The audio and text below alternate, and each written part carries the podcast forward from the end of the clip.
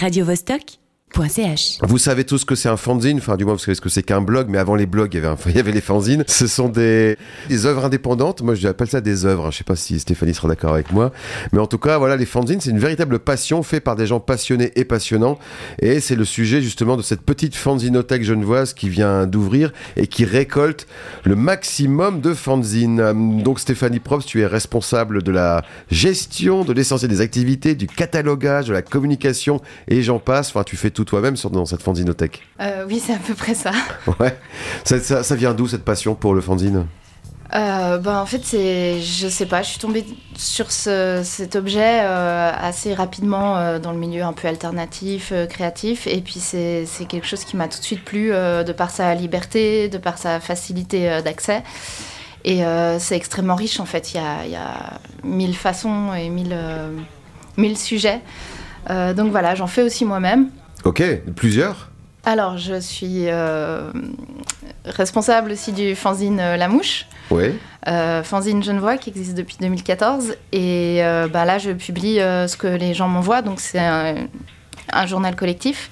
Et voilà, j'ai aussi fait des études de bibliothécaire après mes études d'artiste. Et j'avais envie d'avoir un lieu où on puisse se rencontrer et surtout de, de préserver un petit peu ces objets qui sont très difficiles à finalement attraper, quoi, euh, parce qu'ils sont pas euh, diffusés dans les réseaux euh, classiques d'édition. Il n'y a pas forcément de maison d'édition, il n'y a pas de distributeur. Enfin voilà, il faut un petit peu les chasser. Et ils sont souvent publiés à peu d'exemplaires. Et puis ils- ils ont pas une durée de vie très longue, hein, souvent. Voilà, Ouais. exactement. Donc c'est un moyen un petit peu d'archiver et puis de garder une trace de.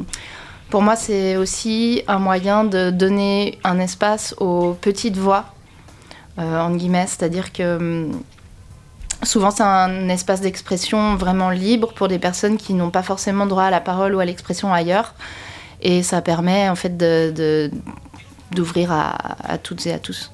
Parce que le fanzine à la base, c'est vraiment un, un objet fait, ben, comme ça, ce nom l'indique, fait par des fans.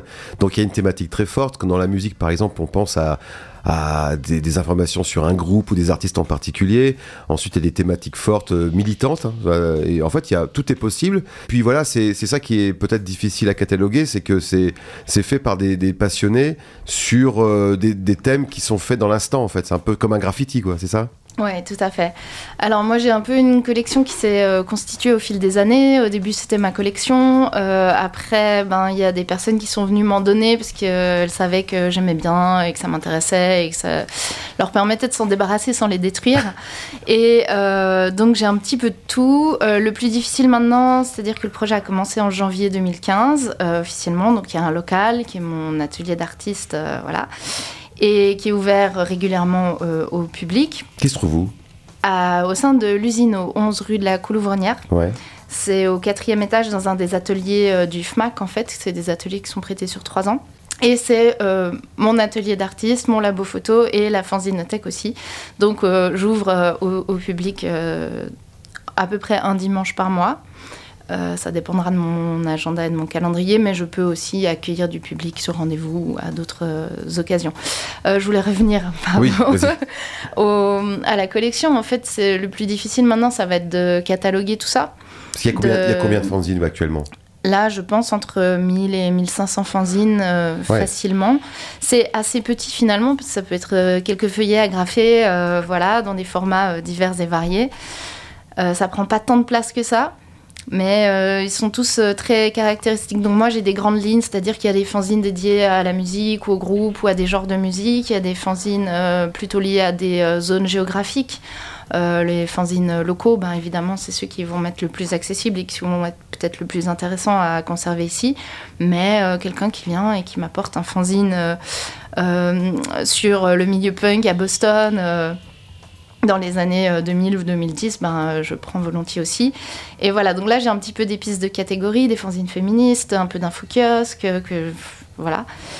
Et euh, mes fanzines préférées finalement, c'est euh, les fanzines singuliers qu'on ne peut pas classer ou les initiatives tellement personnelles ou tellement euh, créatives et innovantes que euh, ils échappent un petit peu à, à ces classifications. C'est ce qui me plaît, c'est ce qui euh, challenge aussi un Ouais, petit parce peu. que c'est un format libre, on peut mettre ce qu'on veut dedans, y compris la mise en forme, parce que fanzine c'est souvent imprimé euh, Euh, je veux dire, avec les moyens du bord, c'est c'est plein de collages, c'est enfin, c'est ça qui est assez intéressant. Et puis des fois, c'est juste des dessins ou des, ou des imprimés. En fait, tout, tout, tout est fait. Et puis, c'est ça qui est peut-être compliqué à cataloguer, c'est que des fois, il n'y a même pas de titre. Alors souvent il n'y a pas de titre, il n'y a Ouais. pas de date, il n'y a pas de lieu, il n'y a pas d'auteur, ou alors c'est pas lisible. Euh, faut un petit peu euh, être détective. Ah, c'est ça qui te plaît aussi Bah, Genre d'où ça vient, le voilà. mystère, euh. Après, ça, ça peut rester aussi mystérieux. Des fois, bah, voilà, c'est collectif, ça a été fait à un moment donné. Et on ne sait pas. Euh, moi, ce que j'essaye de faire maintenant, de manière un peu plus professionnelle, on va dire, c'est euh, de récolter le contexte du moment où j'ai euh, acheté ou trouvé, où on m'a donné euh, le, le fanzine le petit livre d'artiste, euh, le petit objet imprimé, euh, pour avoir un maximum d'informations contextuelles, un petit peu comme une archiviste qui, trouverait un, document et dire voilà, ben, ça a été produit dans le cadre d'un atelier à tel endroit, ou c'était distribué lors d'une pièce de théâtre, ou alors c'était à un concert de musique, et puis il y avait un petit stand avec des fanzines. Mais voilà, j'aime bien que ça reste aussi mystérieux et. Est-ce qu'ils sont traités à égalité ou des fois il y a des fanzines un peu plus forts ou plus cultes que d'autres? Genre des pièces en disant on entend parler d'un fanzine, puis ah, en ça, dans, dans la fanzinothèque par exemple, et on le met en, en avant. Oui, alors ça c'est le problème euh, inhérent à tout objet qui est euh, un- plus ou moins rare, on peut dire rare, Mhm. euh, parce qu'il est édité à tant d'exemplaires à un certain moment par une personne et puis euh, une fois que c'est passé, ben c'est passé, il y a plus donc euh, il y a des personnes et des fanzines qui existent qui sont euh, devenues extrêmement chères parce que il y a des collectionneurs euh, qui euh, fétichisent un peu l'objet et ça devient une sorte de pièce de musée précieuse, intouchable, etc. Moi, c'est un aspect qui me parle pas beaucoup. J'ai pas cette âme de collectionneuse où je veux tout avoir, où je veux absolument préserver dans la glace, voilà. Ce qui me plaît plus, c'est vraiment la simplicité, le fait que ce soit très humble aussi, et, et que ce soit accessible Ouais. que tout le monde puisse aller fouiller euh, dans une boîte à chaussures et puis trouver euh, voilà, des petits fanzines euh, à lire selon ce qui nous touche, le format, la couleur, le papier, l'illustration, les textes. Et t'as senti des fois que ça a provoqué des vocations, quelqu'un qui est venu à la fanzinothèque, qui a créé son fanzine ensuite? Euh, oui, alors pour l'instant j'ai eu que deux ouvertures, l'inauguration et euh, une permanence, euh, donc du coup où les gens Mm. peuvent venir librement. Mais l'idée effectivement c'est de générer une émulation, de créer ensemble, de, de, de, de s'exprimer ensemble. Donc la, la prochaine permanence c'est le dimanche 12 euh, mars. Ouais. de 14 à 17 heures. Euh, je mets pas les gens dehors à la fin, hein, donc euh, c'est approximatif comme Alors je vois sur l'inauguration, c'est avec atelier de fabrication de fanzine A4 plié en 8. C'est Voilà. particulier.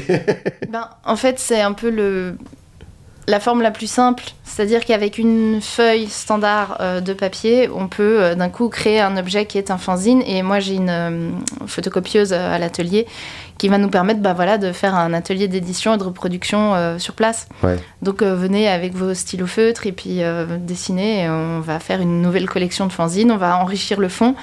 Et les personnes qui viendront pourront repartir avec leur propre fanzine et le distribuer à leurs amis, le vendre très cher sur Internet ou faire ce qu'elles voudront. C'est extrêmement passionnant hein, pour en parler longtemps parce que c'est un objet euh, comme, qui comporte le mot euh, fan comme fanzine, mais en fait on est loin du fanatisme habituel. C'est plutôt un objet libre qui permet de tout mettre dedans puis d'être complètement décomplexé euh, face à, à la peut-être de la crainte de l'édition. On est loin de ces mots euh, un petit peu euh, difficiles à aborder. Là en fait on a une idée, on la met en forme, on, on l'imprime un peu, on le file à ses potes. Puis finalement après c'est récolté par dans cette fanzinothèque. Petite fanzinothèque, pourquoi avoir mis petite finalement? Euh, ben, Peut-être par, euh, par timidité, Là aussi. étant donné que je suis toute seule euh, à, à gérer ce projet, enfin à, la- à la- l'avoir pensé depuis euh, quelques années déjà. Et euh, voilà, donc on commence petit et puis euh, peut-être qu'on enlèvera le, le petite. Ouais. La fanzinothèque, tout simplement, genevoise. Alors tu me parlais des déclinaisons, tu me parlais par exemple de graph, euh, Graphzine, ça c'est vraiment dédié au graffiti. Alors, euh, non, en fait, il y a plusieurs termes. Euh, au début, c'était Fanatic Ma- Magazine parce que c'était des communautés de fans de science-fiction, de littérature, de poésie, de comics, etc. Et on peut euh, décliner tout ça avec le terme zine. Art zine, euh, graph zine, c'est plutôt les fanzines graphiques d'illustrations pures, euh, sans, sans texte, ou plus ben, par rapport à la façon d'imprimer, vont être plutôt en sérigraphie par exemple, enfin pas forcément, ou sur la typo. Enfin voilà, il y a euh, Perzine, Personal Zine, donc on peut parler vraiment de, l'intime, de, soi, euh, de, santé mentale, euh, je sais pas, de, sexualité. Il y, a, une déclinaison infinie en fait par rapport au sujet du fanzine. On va dire bah ça c'est plutôt un art ou ça c'est un comic zine ou ça c'est un graph zine ou voilà. Je pense qu'il y a des fanzines dédiés au graffiti. C'est pas le genre que j'ai le plus dans ma fanzinothèque. Mais euh, je suis sûre que ça existe euh, et qu'il y en a toute une variété. Souvent, c'est plutôt bah, de l'illustration, du dessin, de la BD, euh, des textes, des textes politiques. J'ai pas mal de zines féministes, queer. Ouais, ça, peut être apparenté aussi aux feuilles d'info, parce qu'on parlait de, des Dazibao, qui sont des feuilles affichées sur les murs en Chine. Et puis tu parlais aussi au Brésil d'un équivalent. les cordelles, la littérature de cordelles. Ouais. Euh, qui est de la littérature de colportage en fait euh, à l'origine, euh, qui était utilisée parce que tout le monde ne savait pas forcément lire et puis ils colportaient les infos, les poèmes. Les nouvelles, les, prières ou les événements par ces petits feuillets imprimés simplement et agrafés et qui étaient déclamés ensuite. voilà, ça existe toujours, mais je pense que c'est plus devenu un, un, objet un petit peu aussi plus créatif, artistique. Euh, dans le fanzine, il y a ceux comme toi qui, euh, qui les récoltent, il y a ceux qui les font, puis il y a ceux qui sont fans de fanzine. Je crois qu'il y a une newsletter hein, qui est créée pour les gens qui veulent s'intéresser à ce qu'il y a dans cette euh, petite bibliothèque. donc le fan de fanzine, à quoi il ressemble finalement? C'est quelqu'un qui va rechercher quoi en particulier? Euh, je pense que c'est comme les fanzines, il y a de tout. Euh, c'est plutôt bah, des personnes créatives ou moi je pense que le fanzine c'est quelque chose qui, qui, est un moteur qui donne envie de faire. C'est-à-dire que voilà, je vais avoir dans les mains un, objet qui me plaît, euh, bien fait mais de manière simple et je me dis mais moi aussi en fait je peux je peux en faire un et ça me donne des idées et j'ai envie de créer donc souvent bah, des artistes, des, des, illustratrices ou des illustrateurs. Euh, mais toutes sortes de personnes en fait, parce que je pense que chaque, euh, chacune et chacun a quelque chose à dire finalement, euh, que ce soit partager une recette de cuisine en fanzine, pourquoi pas, ou léguer à quelqu'un de sa famille un secret ou une histoire, voilà, ça peut être aussi, ou, simplement partager des jeux, des devinettes. Ça ah peut rester très très simple et familial. J'ai pas forcément des fanzines destinées aux enfants mmh. dans ma collection, mais, mais je, pourquoi pas. Par contre, est-ce qu'il y a des fanzines interdits aux enfants? Bah, selon les sujets, euh, hmm. c'est vrai que ça peut être plus ou moins explicite. Donc, euh, faire attention. Euh, voilà, vu que c'est complètement libre, il n'y a pas de censure. Alors, si on nous écoute là, si les gens nous écoutent et qu'ils ont des fanzines, comment ils font pour te les transmettre? Alors, il suffit de me, contacter. Donc, il y a cette, ce mail qui, permet de, de, contacter la fanzinothèque qui est F-A-N-Z-I-N-O ge.gmail.com et euh, sur Instagram, euh, fanzino, ge, tout simplement. Euh, je réponds au message et puis moi je peux ouvrir ce rendez-vous et puis je prends volontiers les, les, dons. Ouais. Et la mouche, alors faut que tu me parles aussi de la mouche. Qu'est-ce qu'il y a de, qu'est-ce que tu fais pour ce fanzine-là? Alors, La Mouche, c'est un journal collectif libre, ouais. dans le titre. Il y a un manifeste qui dit que tout le monde peut participer, que c'est ouvert à tous, qu'il y a. Voilà. Et ça existe depuis 2014. J'ai sorti le 23e numéro euh, récemment. À chaque fois, il y a une, thématique euh, qui permet de donner des idées, mais qui n'est pas du tout obligatoire. Et il suffit d'envoyer un mail euh, à la mouche. Et moi, je publie ce qu'on m'envoie. Donc finalement, je suis un peu éditrice. Ah ok, quand même. bah, on parlait tout à l'heure de la crainte de l'édition, mais en fait, il y a aussi une, forme de... Il faut quelqu'un pour mettre en forme, pour assembler. Donc c'est de la construction finalement. Même si c'est pas le terme éditrice qui peut-être euh, caractérise plus le milieu du fanzine oui, après ben, on est euh, créateur, euh, éditeur, distributeur, marketing, enfin voilà, on fait tout soi-même. Donc on fait un peu ce qu'on veut et on fait aussi ce qu'on peut. Hmm. Donc souvent la forme elle est liée à certaines contraintes ou une certaine créativité ou si on a accès à une photocopieuse couleur ou si on fait de la gravure sur bois, la forme de l'objet va être totalement différente. Ouais. Euh, je signale qu'on peut aussi euh, te contacter sur Instagram. Hein. Il y a des comptes, hein, La Mouche, Zine et Fanzinoge sont sur Insta pour les gens qui préfèrent t'écrire euh, via ce biais-là, en tout cas. Oui, tout à fait. Ok. Merci Stéphanie d'être venue nous en parler. Et puis, donc, on a bien noté que la prochaine visite, ce sera le 12 mars, c'est ça? 12 mars. Et avec un atelier de fabrication en plus, ça, c'est la, valeur ajoutée. Comment faire un fanzine et du thé et des biscuits. Au, au, au quatrième étage de l'usine. Merci Stéphanie, à bientôt. Merci beaucoup. Radio -Vostok .ch